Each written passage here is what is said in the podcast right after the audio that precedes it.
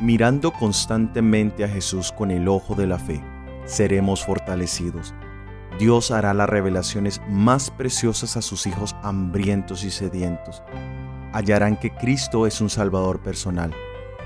A medida que se alimenten de su palabra, hallarán que es espíritu y vida.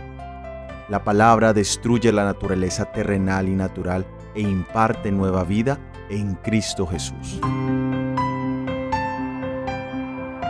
Bienvenidos a nuestro análisis bíblico producido por el Ministerio 147. Soy Óscar Oviedo. El título para el análisis de hoy es La vida a través del Espíritu. Encuentra el vínculo al estudio completo en la descripción. Nuestro título nos dice Vida a través del Espíritu. Pero, ¿qué es en sí el Espíritu?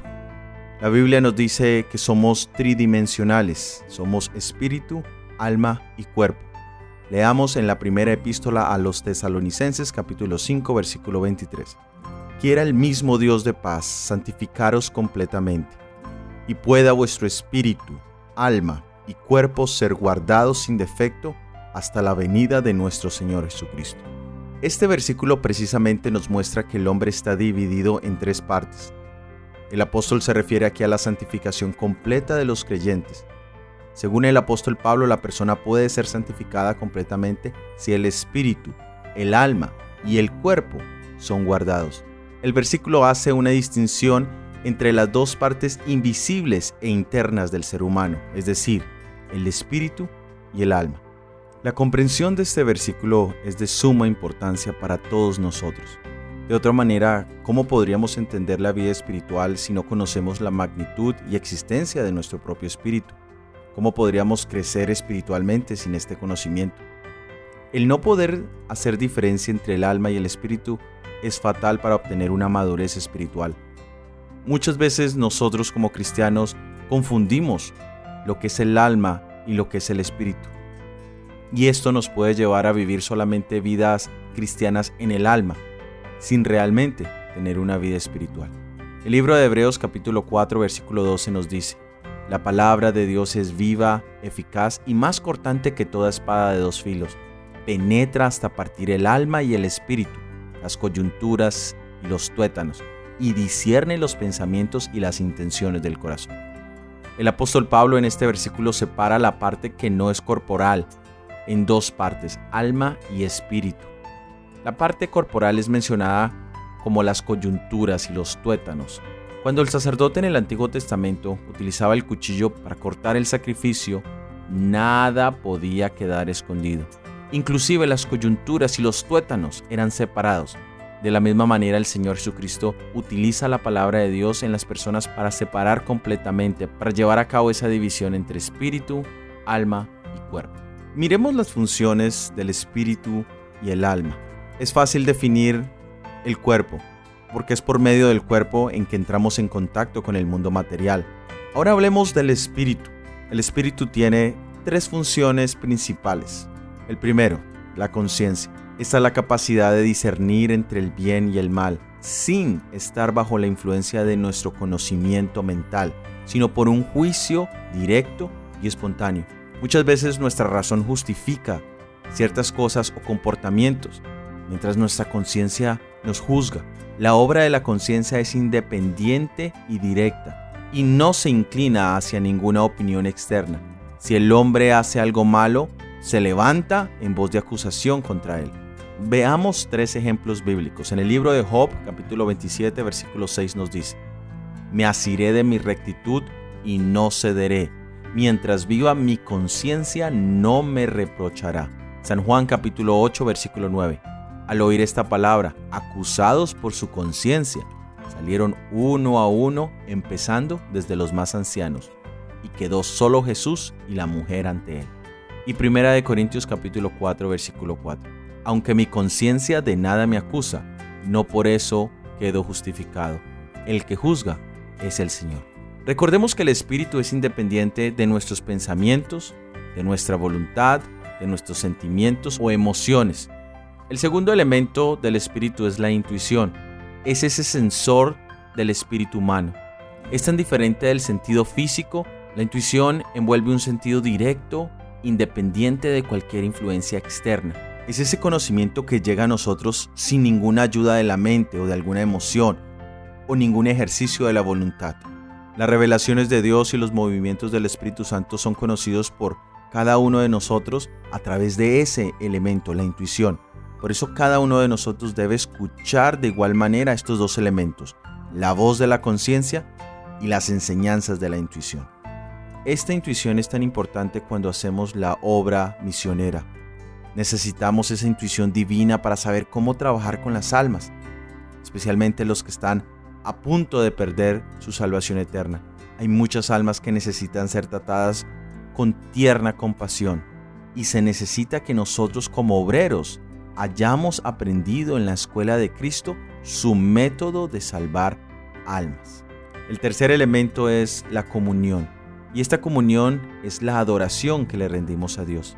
En el alma no encontramos este elemento para adorar a Dios. Dios no puede ser percibido por nuestros pensamientos, por nuestros sentimientos, por nuestras intenciones, pero única y exclusivamente nuestro espíritu puede comunicarse con Él. La adoración a Dios y la comunicación con Dios se hace a través del espíritu. Ahora miremos el alma. El alma es la silla o es el centro de nuestra personalidad y en ella existen tres características principales. La voluntad, la mente y las emociones. La voluntad es esa capacidad de elegir y esa está centrada en nuestra alma. De ahí tomamos las decisiones diariamente, tanto pequeñas, insignificantes como trascendentales e importantes. También está allí nuestra mente, que es donde tenemos nuestro intelecto, nuestro conocimiento, donde se crean y se formulan nuestros pensamientos. Todo esto está centrado en el alma. Y el tercero es nuestras emociones, nuestras alegrías, nuestras tristezas, nuestros momentos de frustración. El alma comprende el intelecto, las emociones que proceden de los sentidos. El espíritu es la parte que nos comunica con Dios y la única por la cual somos capaces de acercarnos a Dios y de rendirle culto. De estos tres elementos del cuerpo, el alma y el espíritu, el espíritu es el más noble puesto que es el que nos une a Dios. El cuerpo es el más bajo, puesto que se pone en contacto con la materia. Y el alma está en un medio que une a los dos. La obra del alma es mantener estos dos en un orden, en un balance apropiado, para que no se pierda la relación correcta que deberían tener. Es decir, que el cuerpo, que es el más bajo, debe estar sujeto al espíritu, que es el más alto, y el espíritu debería ser el que gobierna. Pero esta decisión se toma a través de la voluntad. Sé que muchos de nosotros hemos escuchado el término las avenidas del alma, que se refieren a los sentidos. Pero ¿por qué se llaman las avenidas del alma si están en nuestro cuerpo? Es sencillo. Los cinco sentidos son canales o avenidas que tienen como destino final el alma. Y todos deberíamos custodiar esos sentidos, no sea que el enemigo obtenga victoria sobre ellos y contamine nuestra alma. Leamos en la matutina La fe por la cual vivo, página 138. Cada cristiano debe estar constantemente en guardia, vigilando todas las avenidas del alma, por donde Satanás puede hallar acceso.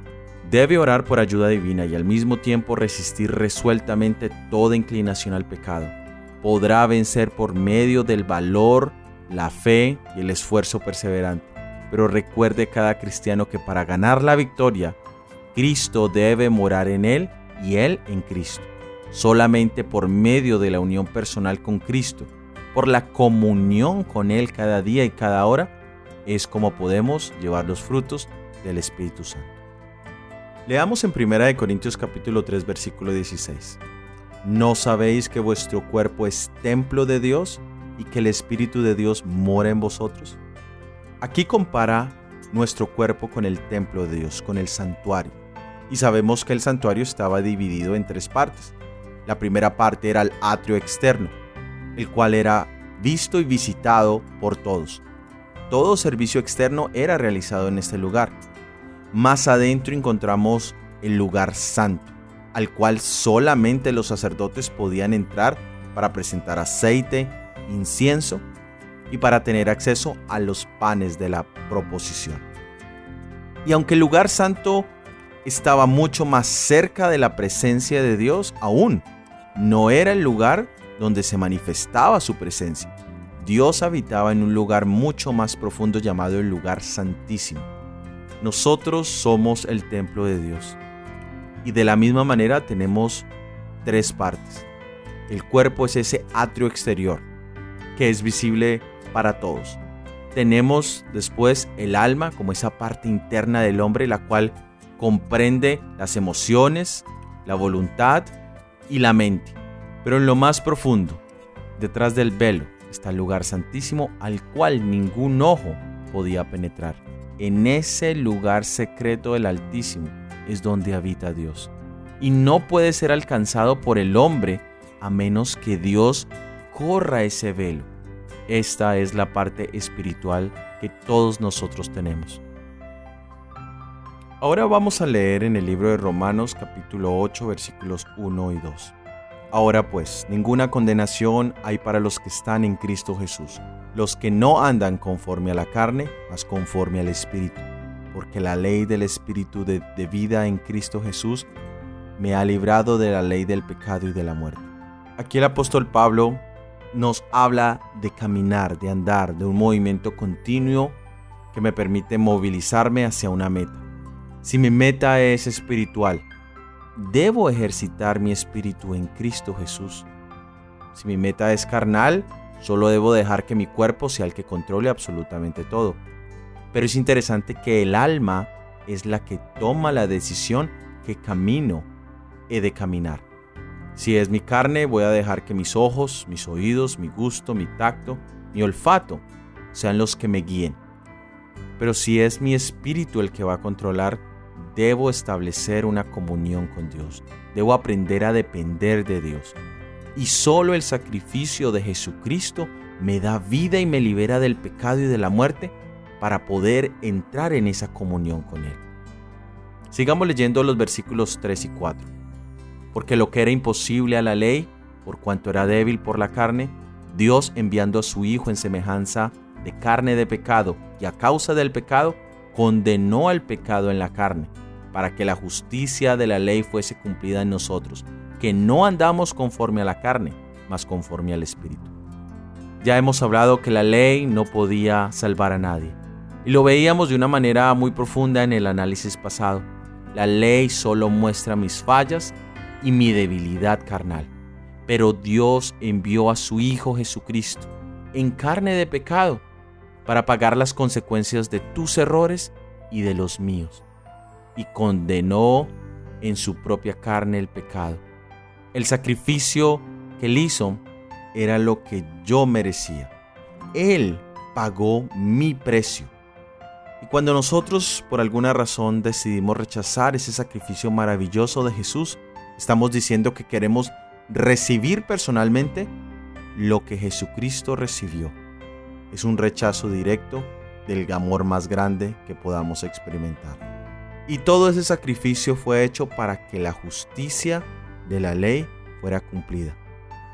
Sabemos que la ley no podía ser abolida, pero tampoco podía ser cumplida en nuestro estado caído. Ahora es Jesús en quien ahora podemos guardarla. Con Él soy más que victorioso, mi hermano. Sigamos leyendo los versículos 5 y 6 de Romanos capítulo 8.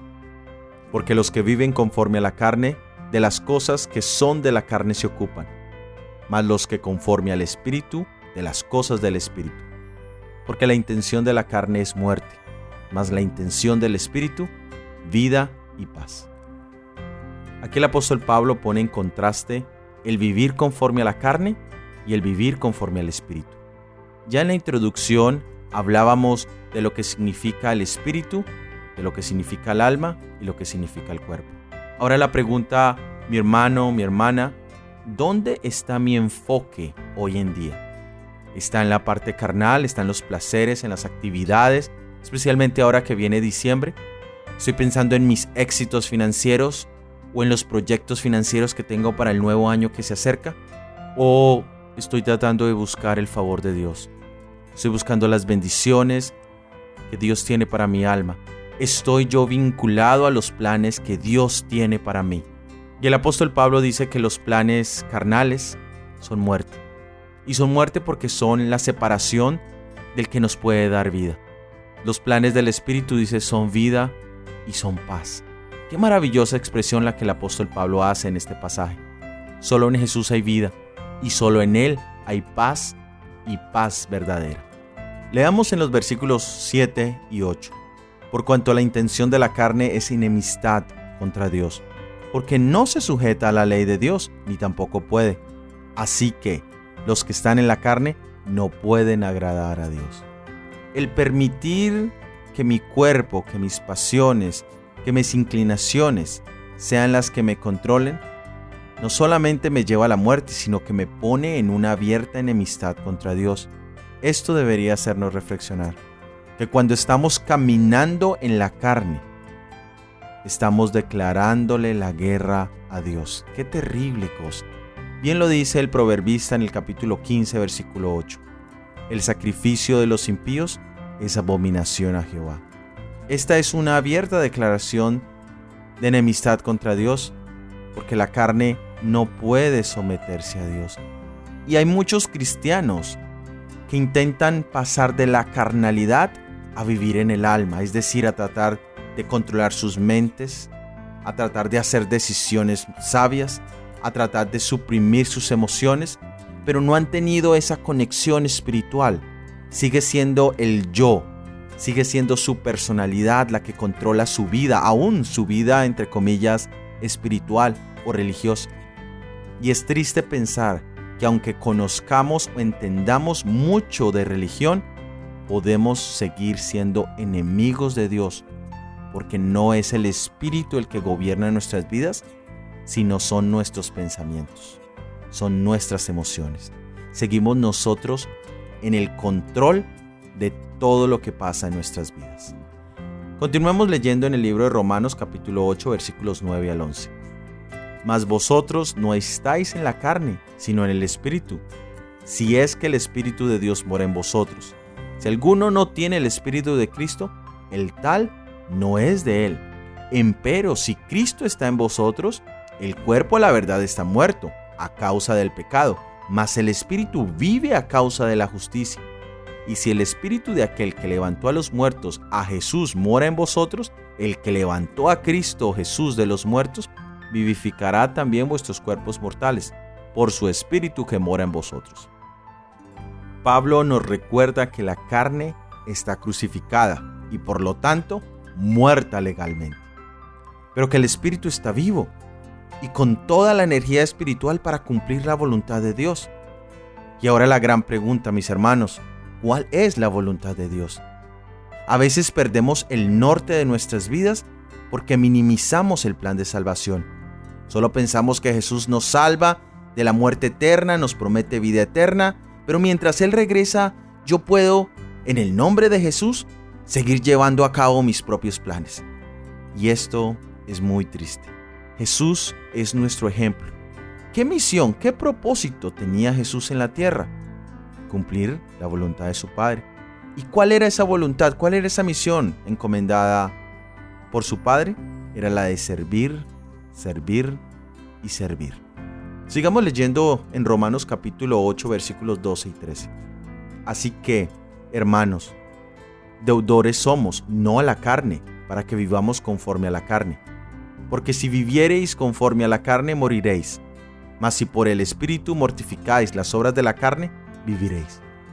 Pablo enfatiza en este pasaje que tenemos una deuda, y no es con la carne, sino con el Espíritu.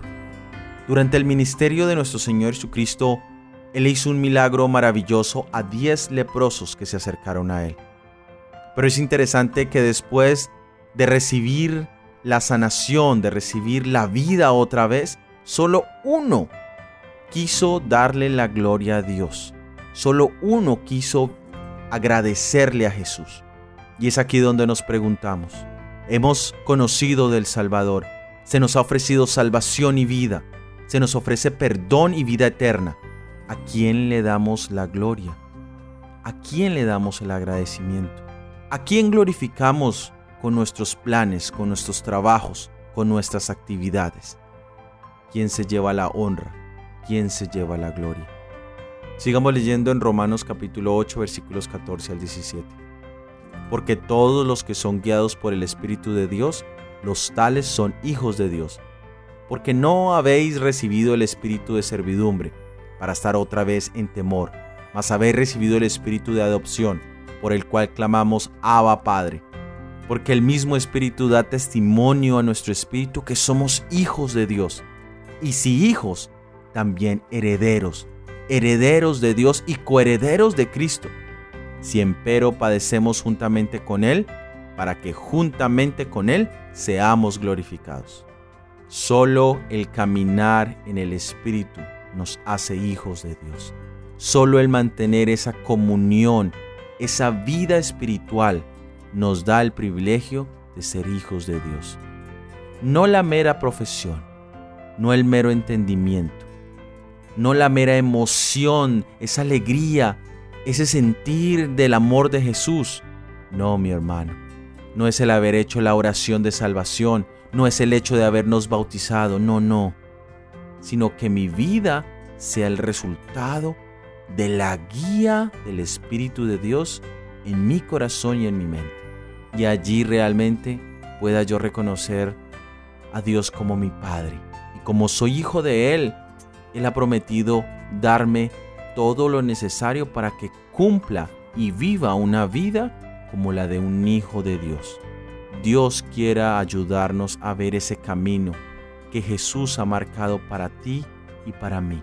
Que podamos vivir una vida a través del Espíritu y que no caminemos solos, sino que caminemos de la mano de nuestro Salvador Jesucristo.